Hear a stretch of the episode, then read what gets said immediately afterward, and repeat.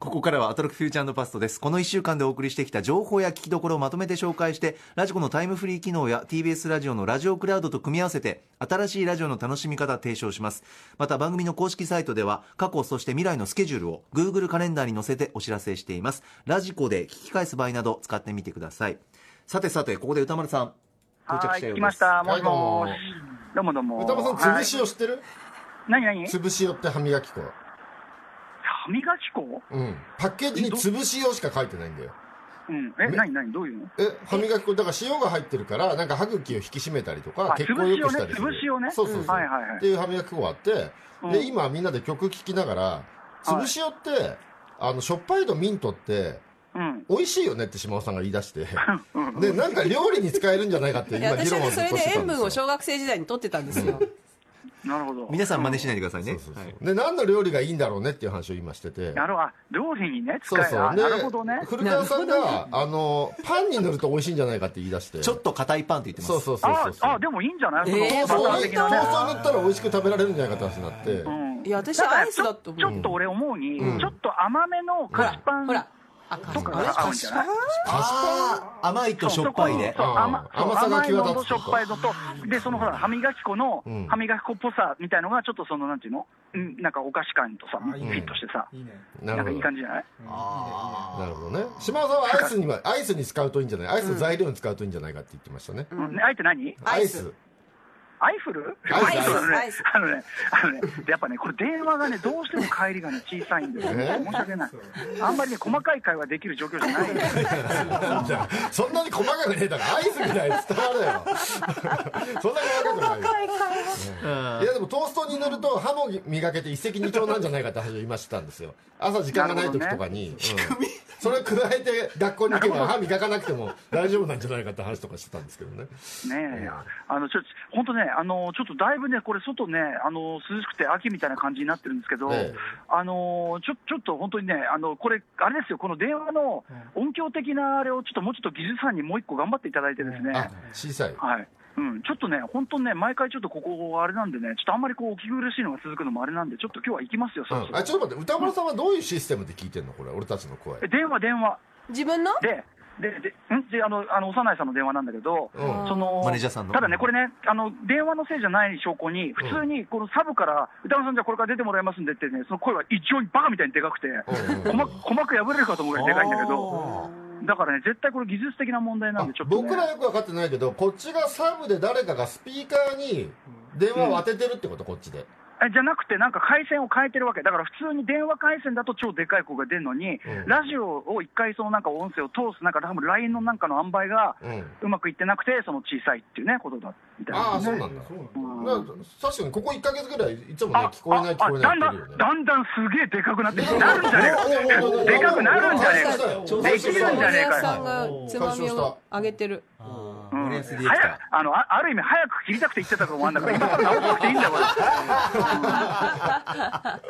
あーお疲れ様です、はいねえ、そういうことです。あの島尾さん、さっきなんか僕にね、なんかチューみたいなことしてましたけど、あれは何だった？んですかチューって何ですかいやいや歌丸さんと目があったからちょっとチュッチュってチュッチュッってやってみたんですよそしたら思いのほか惹かれてそういえばチュッチュってしたことないなと思って十何年ね知り合ってチュッチュッあの、気が違ったとしか思いませんから、普通にね。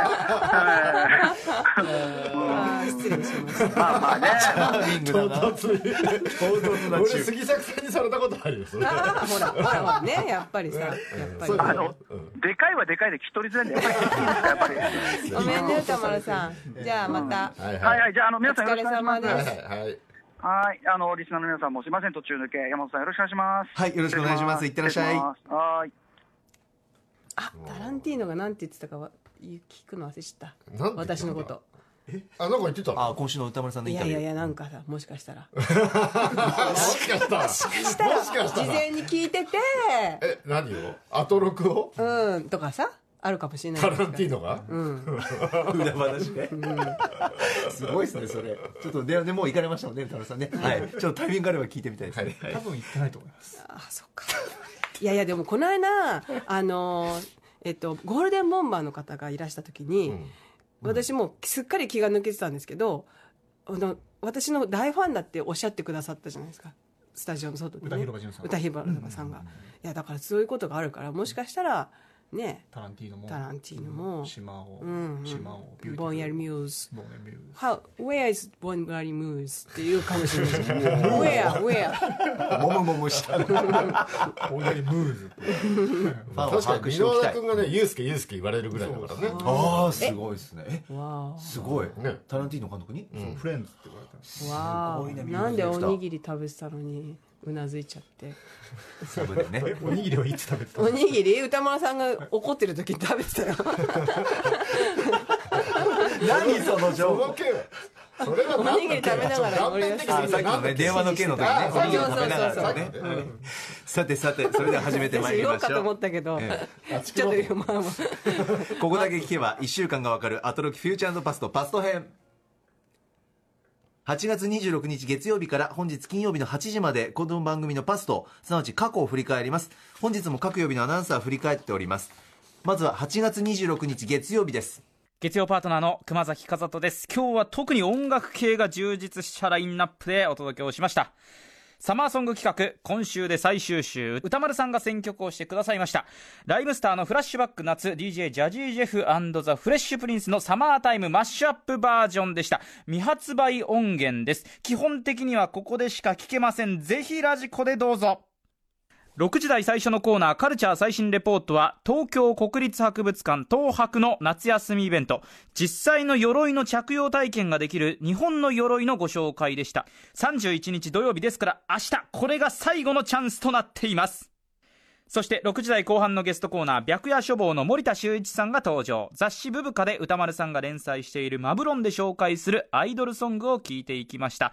ブブカ10月号に掲載されていますマブロンとぜひ合わせてチェックをお願いします。ちなみにそのブブカ10月号なんですが表紙は白間ミルさんです。この表紙にも皆さん注目してください。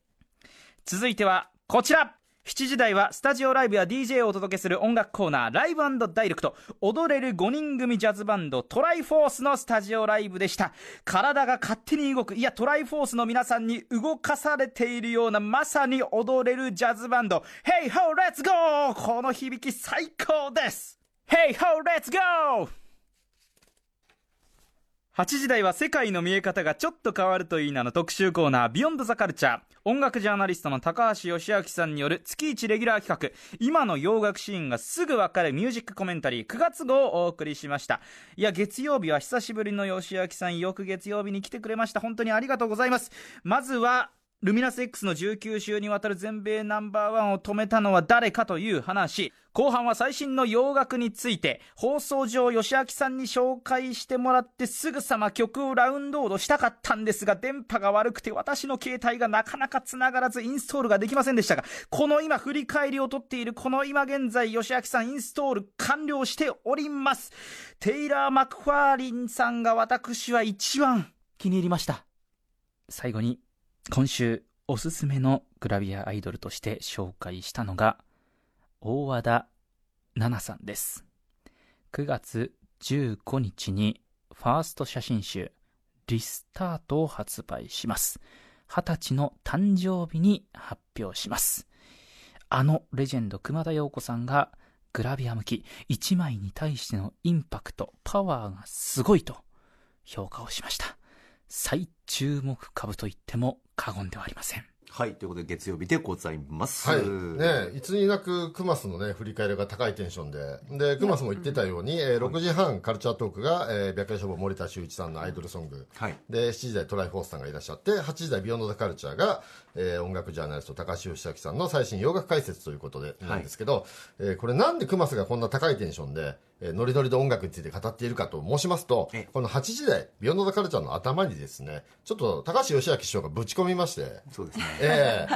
あのーまあ以前からね、はい。クマスといえば腑に落ちないリアクション。分かったふりをしているとかいろいろ言われてましたけど あのー高橋義明さんねトップ5でねコンビを組んでいたというだけあって、はい。今まで誰も踏み込んでないところまでかなり踏み込んで、ええ。熊崎君いつも君あのいろいろ僕は説明してるけど興味ないでしょと。音楽とか興味ないでしょってはっきりはっきり断罪したんですよね。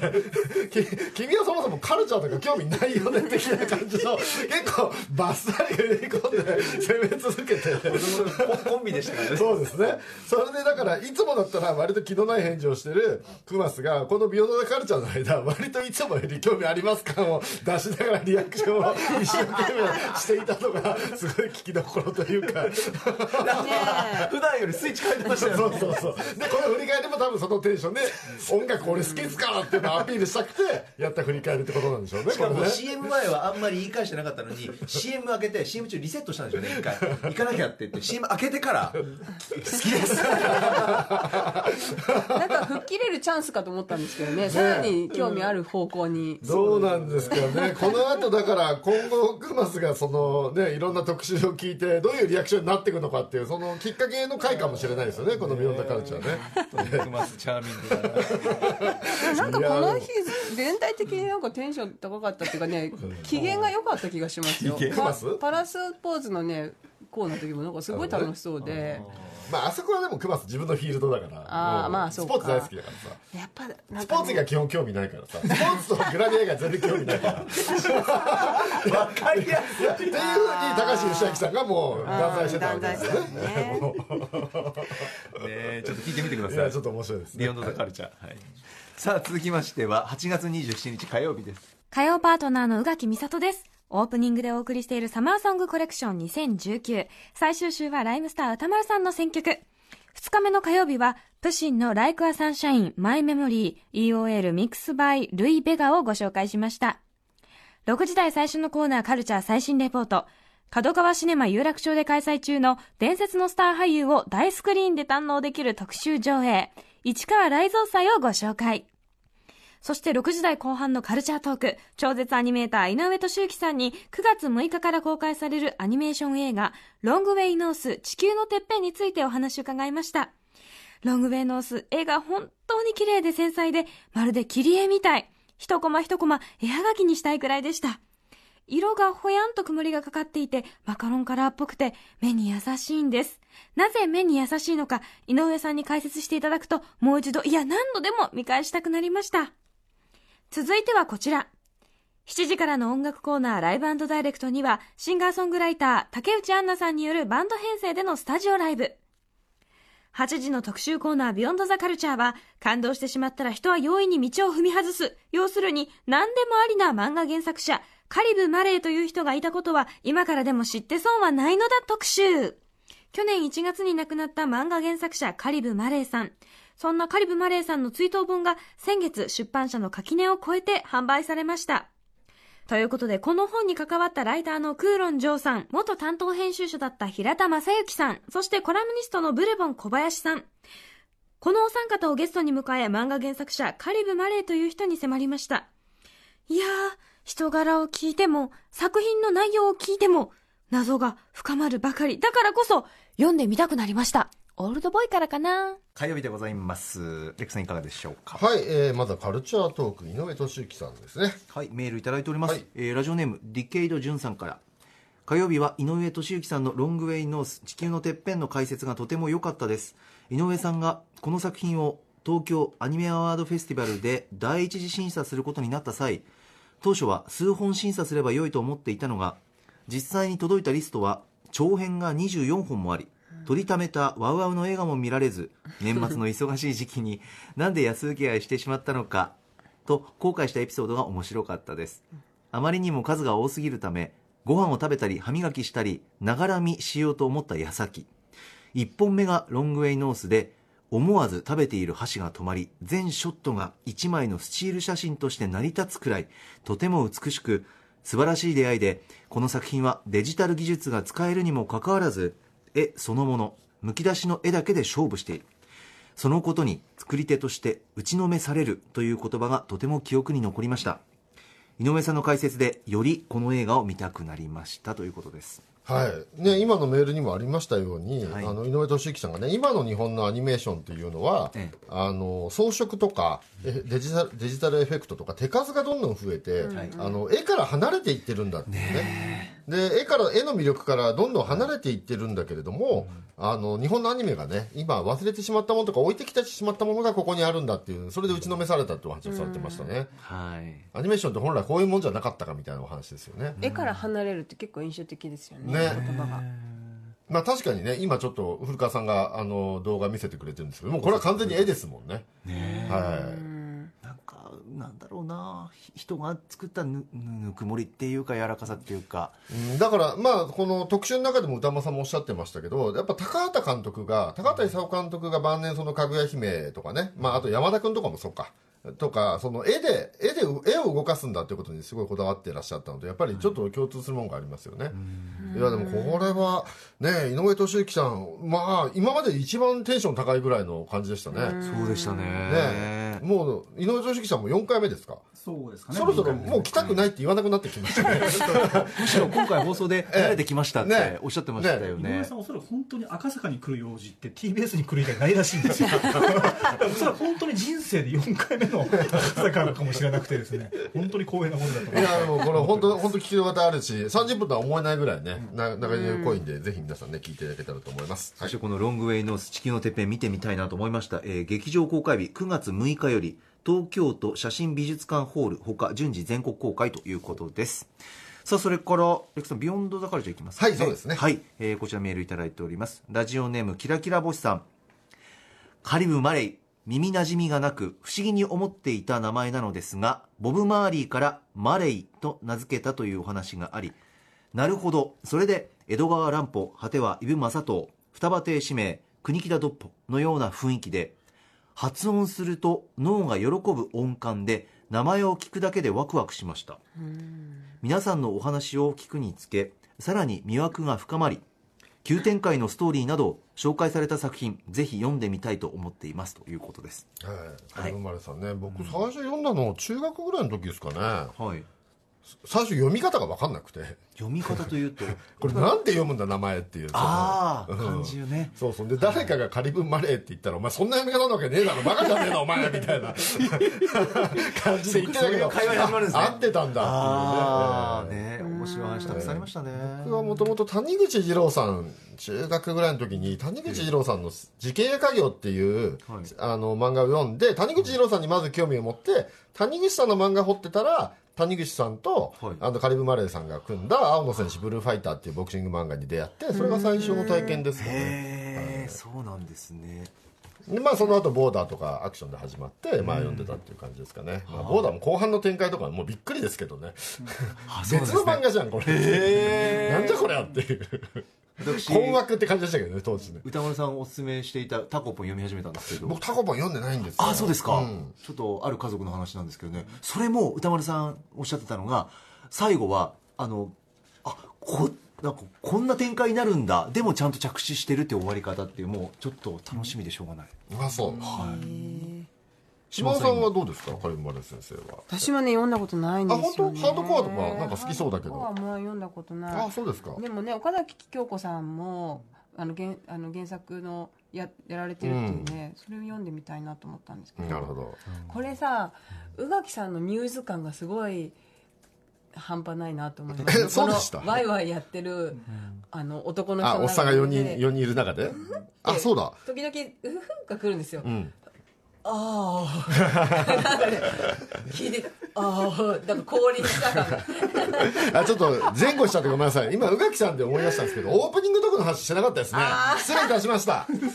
オープニングトーク。この火曜日は、えーやっぱこれしとかないとダメじゃないですか、えーええフラッシュの発売日ということで、ええ先週、えー木曜日金曜日にお話ししていた、えーフラッシュがついに発売されて、えー、歌間さんがまあこんな風に出てたというね、まあ、ぼやいてたところ、えー宇垣さんが「燃やせ燃やせ!」ってずっと 騒いでるっていう何回言いました「燃やせ燃やせ」って。出た。ね。重心レイガンのテーマ曲みたいですよね。歌丸さんず ずっと散弾銃撃ってるみたいな感じだよね。歌丸さんが一生懸命。いやー俺あの宇垣さんのあのテンションの発言を聞いていやフラッシュ火曜日発売でよかったと思って。やっぱなんかあるね。でもあの記事はそんなにそんなにめちゃくちゃなこと書いてたわけでもないですから、まあ、歌間さんがねちょっと傷ついたなんてお話もされてましたけど、まあ前川さんこれ呼べる流れじゃないですかね。前川さんというと前川さん編集部の歌間さん直撃取材されたフラッシュの前川さん。ぜひ火曜日宇垣さんとね。ね。燃やせの火曜日に火曜日に出演していただくというのはいかがでしょうかっていうねこれ。そうだね。そうですよね。歌丸さんフォローされてましたもんね。いやグラビアとかはいいから最初最初歌丸さんこんなの書かれてひどいんだよって言ってたのに宇垣さんが燃やせてるからフラッシュをかばう側になってくる。本当にお世話になってますもん歌丸さん本当にそれもたまんなく面白かったですけどねああ聞いてみてください さあ続いては8月28日水曜日です水曜パートナーの日々真央子です。8月28日の放送を振り返ります。オープニングの夏限定企画アトロクサマーソングコレクション2019。水曜日に歌丸さんが選んだサマーソングは、ボンボンブランコの恋の課外授業でした。6時台前半のカルチャー最新レポートには、音楽評論家、サモアポリネシアン文化研究家の丸谷久兵衛さんがスタジオに登場です。六本木の東京ミッドタウンの中にある美術館2121デザインサイトで明日まで今月いっぱい開催しているトゥクイホ受け継がれるレガシー展を紹介していただきました。入場は無料ということです。まだギリギリ間に合うかな？ぜひ行ってみてください。6時台後半のカルチャートーク。写真家の野村咲子さんが登場。野村さんが写真を手掛けた映画、加工の二人は現在公開中です。さらに映画のフォトストーリーブック、あの頃の加工の二人が発売中です。非常に野村さん独特のその陰影のある写真と、とってもエロティックなその写真の数々、見応えあります。野村さんの写真展も開催しています。加工の二人、新宿のビームスジャパンの5階 B ギャラリーで9月8日日曜日までです。ぜひ注目してみてください。続いてはこちら。7時からのライブダイレクトは今まさに開催中六本木にて盛り上がっていることでしょう。盆踊りとディスコの進化系フェス、ボンディスコに出演しています。DJ セリさんとユーロビートキングことマイケル・フォーチュナティさんのお二人によるディスコミックス Give Me Up 生歌披露。スタジオはミラーボールが回り、そのミラーボールの光の中で、たくさんの人が第6スタジオで踊りまくるという、また今までに見たことがない光景が広がっていました。私も、このギブミーアップというのは私が生まれる前の曲なんですが、もう本当に楽しくて汗だくになりながら踊りました。そして8時からの特集コーナービヨンドザカルチャーではワイン研究家にして聞き酒師、さらに日本酒の輸出、輸入業もされている杉山飛鳥さんに世界にまさに進出している日本酒の最新事情を伺いました。美味しいお酒はもちろん、杉山先生の素敵なお話に本当に酔いしれてしまった1時間。この日ご用意していただいたのは、スパークリング酒である長井酒造さんが作っている水芭蕉ピュアという本当にスパークリングのお酒を用意していただきました。このお酒は世界で初めて瓶内二次発酵をしたもので、本当に心地いいこの泡の感じとお酒の香り、もうまさに酔いしれてしまう一杯でした。まあ、一杯と言わずまあ結構飲んじゃったんですけれども、お酒は本当世界でまさに今来ている進化し続けているんですね。酒 SAKE 皆さん世界中からのリスペクトも感じることができたこの1時間カルチャーとしてお酒をしっかり楽しみました。もうばっかりで。何が味濃いんですか？おにぎりがいやすいません。途中からだから何にも分かんない。すいませんケータリングっていうか。そうそうげ番組の外に置いてあるおにぎりが全部ハイカロリーなんか気に入らなくてなんとマヨネーズっていうのがすごい多かったんですよ。それで食べなかったら今お腹空いたっていう話をしてました、すいません。こんな話本当はずっとしてたんですけど。い。つかしいつかしましょう。さて水曜日ですが、はい。さんいかがですか、はい、まだね、ライブダイレクト、マイケル・フォーチュナティさん登場ってどうなってんだっていう話ですけどね、これ、これメールとかないですか、こちらはメールあ、ないんですね。メールは今日来てないいや、まず何がすごいってさ、まあ、一曲しか歌わなかったんだけど、あの、基本 DJ セリさんの、えー割と王道ディスコソングみたいなのが、えーミックスがあって、最後にマイケル・フォーチュナティさんいつ出てくるんだろうと思ったら、最後にギブ・ミー・アップ一曲歌って終わりだったんですけど、だったんですけど、まあ最高でした。へえ。お聞きすいません。そもそもね、あの昭和のはい。歌番組って日本景気良かったから、ガイタレとかガンガン呼んで出してったりしたんですけど、はい。基本よく考えたらね、大体テレビだからね、口パクなんですよ。生歌でラジオで歌うってすげえなと思って、まず。うん聞いてました。そういうもんなんですね。はい。で、ギブミーアップというとね、あの、斎藤由貴さん主演の甘えないでよってドラマがあったんでご存知ですか？甘えない。で。甘えないでよって、あの、ふっくんと林隆三と斎藤由貴さん主演のドラマがあったんですよ。甘えないでよの主題歌が、ベイブがカバーしてるギブミーアップだったんですよ。まあ、それがまた最高なんですけどね。えーもう全然。なんちゃん？え、8じゃないですかね8。多分富士だったんじゃないですかね。テレビですねはいはいはい。へ27ー全然年木曜日あ午後8の時頃斎藤由貴さんやっぱスケバンでからキャリアが始まってますんでやっぱフジテレビとの関係が深かったんじゃないですかきっとうんなんてありましたけどね。87年の斎藤由貴さんっていうとね「メゾン一国」の主題歌歌ったりもした頃ですかね。あー。ですかね。えーまあそんな斎藤由貴さんの記上憶とかもね。と下からね、こうピークと青のさタイトルがピューって重なって紫になるっていうね。あ 何が？メゾン一国のアニメあメゾン一国のああもうオープニング。上と下から。覚えてるかもスッってね 重なると紫今週の放送なんか一切関係ない。あれ曲はでも玉置浩二さんがね書き下ろされてああ悲しみこんにちは。悲しみこんにちはね。素晴らしい曲ですね。はい。実写版もありましたよね。えああ石原真理子さんの。ん。はいはい実写もありましたね。ありましたね。ライブダイレクトはラジコタイムフリーで聞いてみてください。ぜひ最高です。はい、そしてシアター一期一会7時台の終わり。いかがでした？今回。また昭和の、えー映画館のマナーの悪さについてっていうね。ちょっとこれ本当特集やった方がいいんじゃないかな。本当昭和のねマナーの悪さは驚愕ですよ。島尾さんはその頃昭和の映画館の記昭憶あ和ります？の映画館はまあでもあのスタンドバイミーとか見に行ったけあど。スタンドバイミーって何年85年ぐらいあれ。そう45です年だよね。ね。家族で親と初めて見に行った映画はスタンドバイミーです。あマナー悪い大人いました？いやでもタバコは吸ってたかな？あんまり覚えてないですけど。ちびっこがたくさん来る映画だとやっぱり。あそもそもスタンドバイミータバコ吸うおじさん見に行かない映画じゃないですか。まあ、映画の中ではタバコ吸ってますけどねうん。子供が。あそうね。確かにね。そうそうそうそう。でもそういうのはなかったかも。あれですよ、あの、ダン鬼六先生の映画とか見に行くと、大体全員タバコ吸ってるみたいな感じでしたよ。当時ね。スタンドバイミー映画1986年16アメリカですねあ16か。そうそう。んで、あの、関西の方のメールでしたっけ？メールがね。カバン投げしたみたいな話。聞きたい。絶対聞きますよこれシアター一僕、子供の頃関西住んでたんですよ。5歳から10歳まで。で、関西はその頃今はそうでもないですけど行くと当時の関西って電車乗る時にはい。列を作らなかったんですよ、あー。聞いたことはあるよ。もうこう乗れるとこに円のようになっててでドアが開いた瞬間に全員がダッシュするんですよ。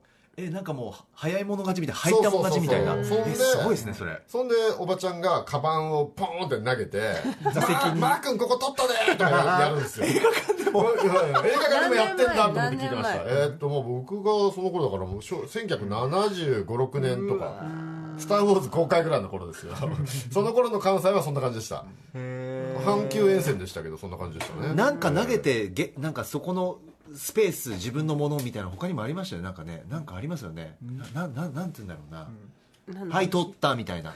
あのお花見とかでも。なんかもうここ場所取り。はい。ぼなんかお花見でしぶと投げてな投げて投げて投げて取る。俺たちのスペース投げて取る文化。それは愛知県。愛知県の文化。愛知県なんかなんかニュースかなんかで見てそういう光景。えじゃあ平成の文化なの？平成なのかな？今でもありそうですけどね。ちょっと癒しさねままだそういうの残ってるんですねでも低めだなと思いな私がら、ね、メインブラックのが印象に残りましたメインブラックメインブラックの話もありますよねなんか男の子たちでみんなで寒い中っていうの並んで私友達と15票少女漂流記を見に行ったんですよはいはいはいでこ友達の前で格好つけたくて、でフラなんかねシャルロット・ゲンズブールかなんかな、うんなんか真似したのかななんか、うんあの映画館の、うん座席の前に足を私が引っ掛けて、うん。ガムを噛むっていうのがどうしてもやりたくて みんなの前で。人がいない前に人がいないところを選んでで映画が始まる真っ暗になる前にそれをやってみんなに「どうやどうや」みたいなちょっと、まマウントのなんかね。そう格好つけた覚えはあります席を取るためのマナーの悪さじゃなくて。そうそうそう。見栄のためのマナーのまあ悪さちなみにあの前の席に足をかけると歌丸さんのお父さん曰くそこにはお客さん来ないって前に人が来ないから、まあまあね。魔除けとしてね歌丸さんのお父様やってるっていう ひどい話これちゃんとでしょおろしましたよ。あの、暗くなったらね。あまあそりゃそうです。あ明るい見せるためにやってるから暗くなったらおろすそうそう。だからタバコ吸ってるって思われたくて制服をあの蚊取り線香でいぶして 学校行ってましたもん。吸ってるって思われて思わせたくて。思わせたくて。だいぶ匂い違いますけど。なんか宣告臭いなかっこつけたかったんだよ。っていうのを思い出しいいました。ですね。これ背伸びも背伸びの話も面白いですね。そして、メールいただいております。こちらビヨンドザカルチャーについてです、はい。えーラジオネームピカッチさん。今週の振り返りは水曜日の日本酒特集です。日本独自の文化である日本酒が世界に進出している話を非常に興味深く聞かせていただきました、スタジオで杯を交わしながらの放送をされていましたね私は普段日本酒を飲まないのですがとあるイベントに行った時にスパークリング日本酒を試飲できるコーナーがありました、日本酒を飲んだ時の喉がカーッとなる感覚が苦手だったので珍しさもありながら内心飲んでも大丈夫かなと思いながら恐る恐る口に入れたところあまりの飲みやすさにぐいぐいいけてびっくりしました。これは知らず知らずのうちに気づけばぐでんぐでんになる恐ろしいお酒です。笑い皆さん日本酒いける口ですか？ということです。そうですね。昔歌間さんの日本酒飲む企画やった時ねもう最後二人ともひどいことになりましたもんね。ね。タマフル時代ですいやーすごかったですね。放送中って結構水とか飲むじゃないですか。あの感覚でグイグイ日本酒飲みながら喋ってたらもう最後だから1時間の特集のラスト15分ぐらいもう急激に回ってきて で放送終わった後2人ともぶっ倒れていつもすぐ飲みに行くんだけど1時間ぐらい横になってて動けなくてもう完全に気失いましたねあの時。すごいですね。止まらなくなっちゃう。でも日比さんはそんな酔ってなかったそう日比さんはあんまり合わなかったですねこの日ね。ねえ。抑えてたんですかね。抑えてた。コンディション良かったか。ねえ。ちょっと皆さんも聞いてみてください。さあそれでは8月29日木曜日参ります今週木曜日から新概念提唱型投稿コーナーがリニューアルしまして、ルパン三世ザ・ファーストからゲームセンター話になりました。は、は、話、は、は、話、ゲームセンター話。ということで、皆さんのゲームにまつわるお話を募集していきたいと思います。えー私のゲームセンター話をさせていただきますと、2作ほど新しいゲームをプレイしまして、まず1作目が2015年にケムコから発売されたレイジングループという、まあ、いわゆるかまいたちの夜とか、音切り草とか、小説を読む感覚でゲームを進めていける。選択肢によってエンディングが変わっていく形式のゲームなんですけど、これ人狼を元にしていて、すごく面白かったんですよね。いや、人狼ゲームめちゃくちゃ面白いなと思ったので、みんなで人狼やりたいんですけど、どうですか？人が増えれば増えるほどきっと面白いので。人狼好きにはおすすめのゲーム、レイジングループ。これが一作目で、もう一つが2017年に発売された、えプレイステーション4で2018年配信なんですけど、ポーランドで作られたオブザーバーというゲームなんですよね。これなんと、主人公のモーションキャプチャーが、もちろん声優もなんですけど、あの、ブレードランナーのレプリカント役、ルトガー・ハウアーさんなんですよ。でもこれ、一人称視点のものなので、正直、ルトガー・ハウアーさんの顔全然映らないんですけど、まあ、たまにね、鏡越しで映ったりするんですけど、まあ、ゲーム性としてはサイバーパンクホラーなので、まあ、ちょっと近未来感とか、あとホラー要素もかなりあるので、怖いゲームがお好きな方にはおすすめです。うん。ということで、これが私のゲームセンター話でした。ゲームセンター話。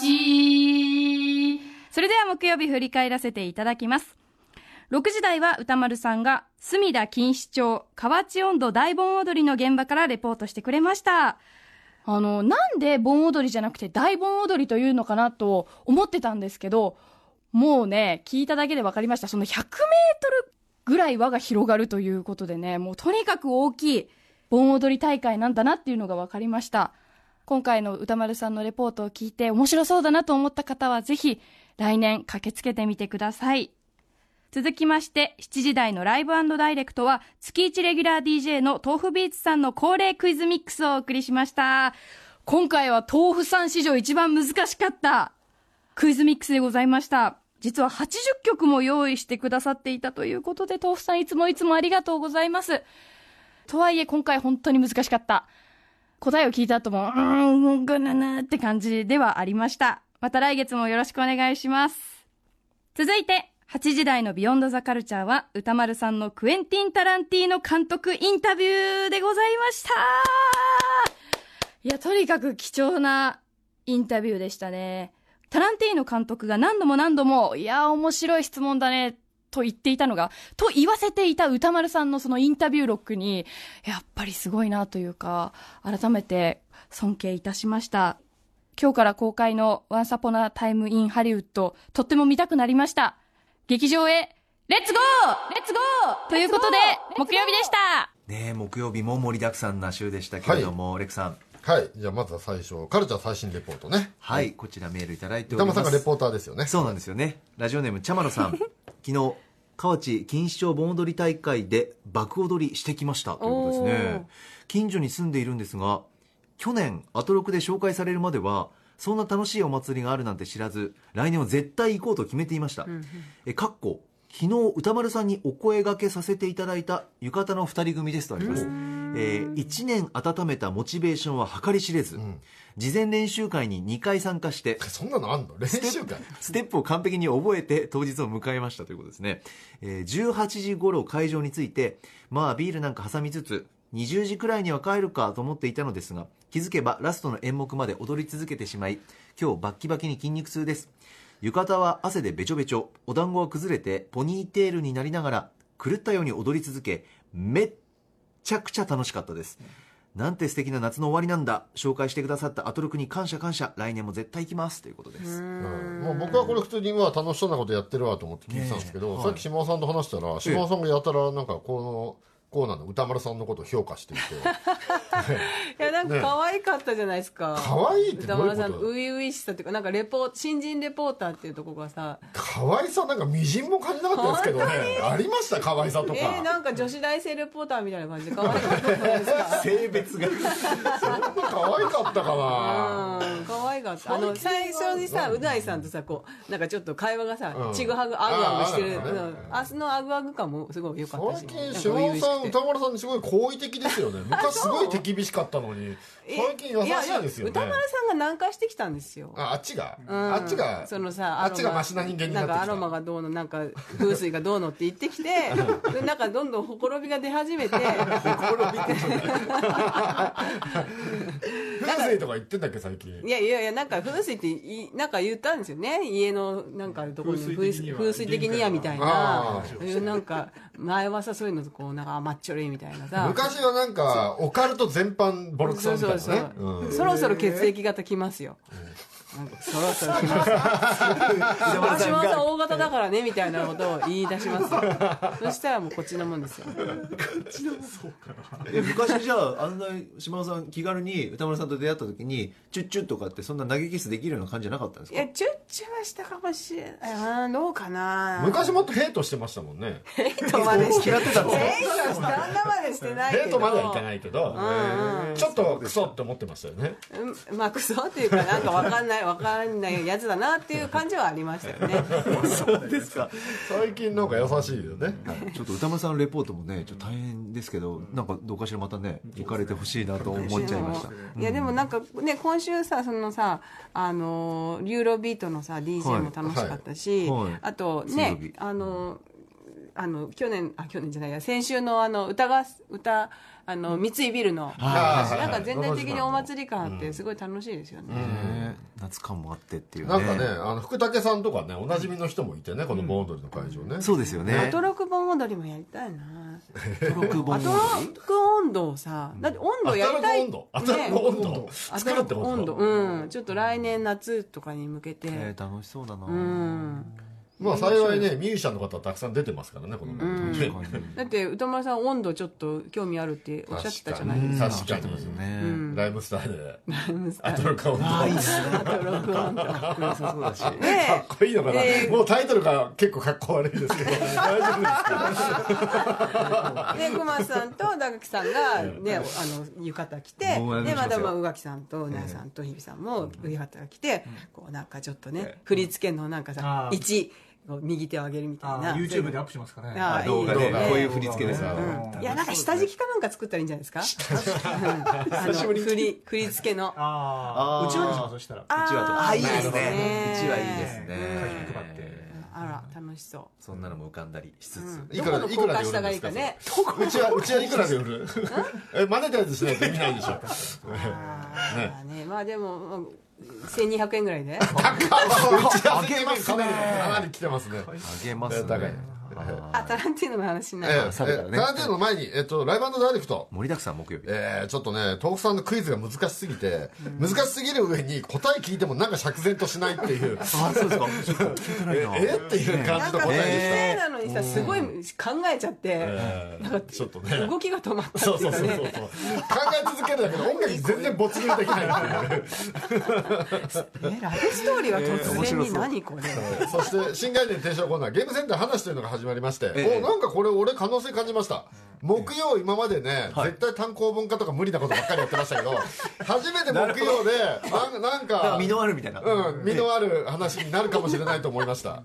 ええあそうこれ期待の新コーナーですね。へえはい。でもまあ、ね、ゲームセンター話とは言ってるけど、ゲームセンターの話じゃないんだとか、相変わらず、相変わらず、橋見の注釈が入らないといけないコーナーではありますけど、それでも面白くなりそうですね。はい、そして8時でビヨンザカルチャー、そうですね。ガラティの監督えで、えラジオ特製インタビュー。はい。メールいただいております、えーラジオネームチャタンの奥ちゃんさん。今週のスペシャルな特集木曜日の歌村さんによるタランティーノインタビューです、えーラジコタイムフリー機能の制限時間いっぱいに何度も聞きました。声優立木文彦さんによるタランティーノの吹き替え。映画のネタバレを避けながらも饒舌なタランティーノをより饒舌にさせた歌丸さんのインタビューのべしゃり。何もかもいい。そしてタランティーノに歌丸さんが持っているびっしり書かれたメモを褒められた瞬間二人の対話場面が目に浮かぶようでした。タランティーノが影の軍団や座頭市水野久美さん深作金次さんが監督した特撮映画「ガンマー第3号」「サンダ対ガイラ」など歌丸さんがインタビュアーだからこそ出てきたしびれる単語の数々。タランティーノの映画知識の深さアトロクを聞いていてよかった歌丸さんよかった。ありがとうございます。最高でした。ということです。はい。ね、歌丸さんのねあのインタビューももちろん良かったんですけど、はい。まずタランティーノって映画が好きな人が大好きなんだなっていうノリノリでしたね。ポンポンいろんな作品が、ね君も映画好きなのか俺も好きだよっていう感じですよね。もうだって方なんだなって。1個聞いたらもうずっと喋ってるじゃないですかであのね日本のラジオ番組だっていうんでわざと日本の映画をねたくさん怪獣映画とかいろんなねえー出したりとかしてねサービスして。いやーでもノリノリでしたねこれ。だって歌丸さんが次喋り出そうとしてでもあまだこんなことも歌丸さんと喋りたいと言って、不意に監督が食い気味で喋り出してっていう時もありましたもんね。乗ってると思って、いやでもこれは面白かったですね。で割とタランティーノ的にも「君よく分かってるね」とか「面白い質問だね」って2回ぐらい言われてたもんね。割と感心してましたよねタランティーノもね歌丸さんが褒められると嬉しいですよ。ねでしょううちの歌丸 いやいやいやいやいやいやねえ小声にもならなかったしね。すごい良かったと思いますよ、ね、い歌丸さんのすインタビューの時の小声の件、うん。えーレクさんがいややっぱりタランティーノのテンションも高いから歌間さんもやりやすかったんじゃないですかね。いやでもね本当にタランティーノのインタビューやってくれるのかなとか先週はまだ不安がってましたけどいやこんなに大成功になるとはね。いやこれはでも映画をねご覧になる前に聞いていただくといいんじゃないですかね。そう思います。ね見たくなるし楽しみになりました。で一番最後にね歌間さんがラストの質問で1個取っといたやつをねあの最後の質問って言われたところでやっぱり、えータランティーノの映画の作り方がヒップホップ的なんじゃないかっていう質問とかを投げててね、ああこの話20年ぐらい前から俺とよくした話だっていう。そう。なんですよ。くしてたこの話。いやだから90年代ってやっぱりそのヒップホップがあの世の中に根付いた時代だよねっていう話であの、まあ、タランティーノの映画の作り方もそうだし、言っちゃえば、例えばフリッパーズギターの音楽の作り方とか、あと、なんなら、庵野秀明監督のエヴァンゲリオンとかだって、ヒップホップ的な作り方だよねっていう、だからそういう作り方の作家が、あの、たくさん出てきたよねっていう話を、だからサンプリングしたり、えー解体して再構築したりっていう、あの、作り方がメインカルチャーになってた時代だよねっていう話をね、よくしてて、このごご本人にぶつけたのを聞いてね、いやいやいや、これはもうちょっと僕的にはグッときましたね。それ感慨深いですねねえ、この質問ぶつけたなと思って本人に。へーもう一回聞こういやいや、このこの歌丸には俺は何も文句ないです。もう最高でしたね。本当に。素晴らしかったです。やっただってこれ30分ぐらいでしょ、あれ。30分でよくあんなにたくさん中身のある話聞いたね。ーでもないですよすごかったですね、これね。素晴らしかったです、これ。タランティーノ監督のお最新作ですね「Once Upon a Time in Hollywood」は今日から公開ということになっております。皆さんチェックしてみてください。さあそれでは最後本日8月30日金曜日です。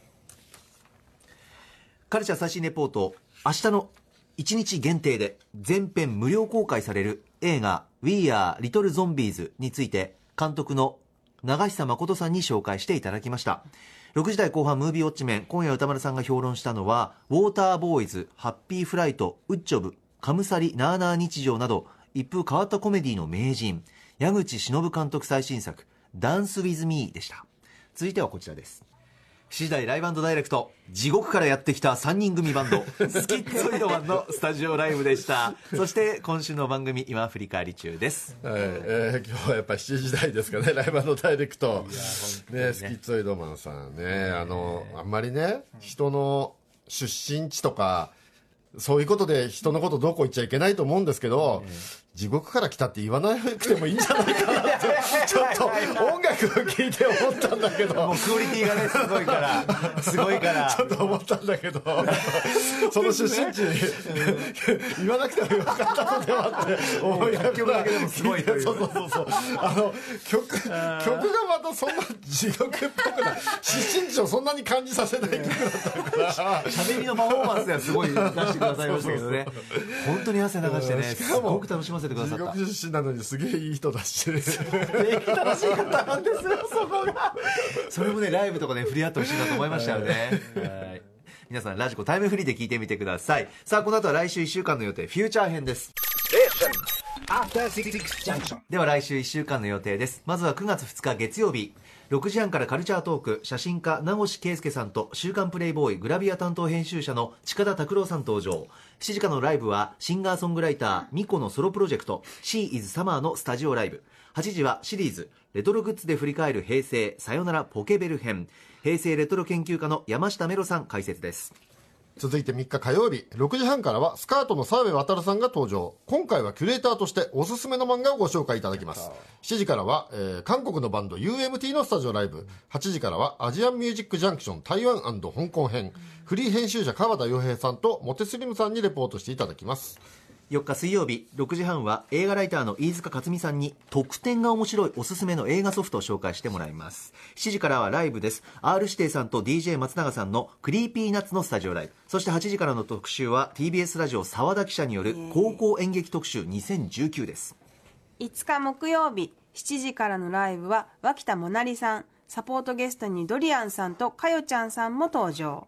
まず、えー6時からは視覚障害者の方でもか映画がため楽しめるよう音声ガイドやユニバーサルシアターの普及を目指す平塚千穂子さんが登場。そして8時からの特集は音で見るダンス音でプレイするゲーム。ちょっと変わった音声ガイドの世界という連動企画です。来週の宇多丸さんの映画評はメランコリックです。バタバタしてすいません。島尾真帆さんとコンバット REC さんでした。宇多丸さん。After Six Junction.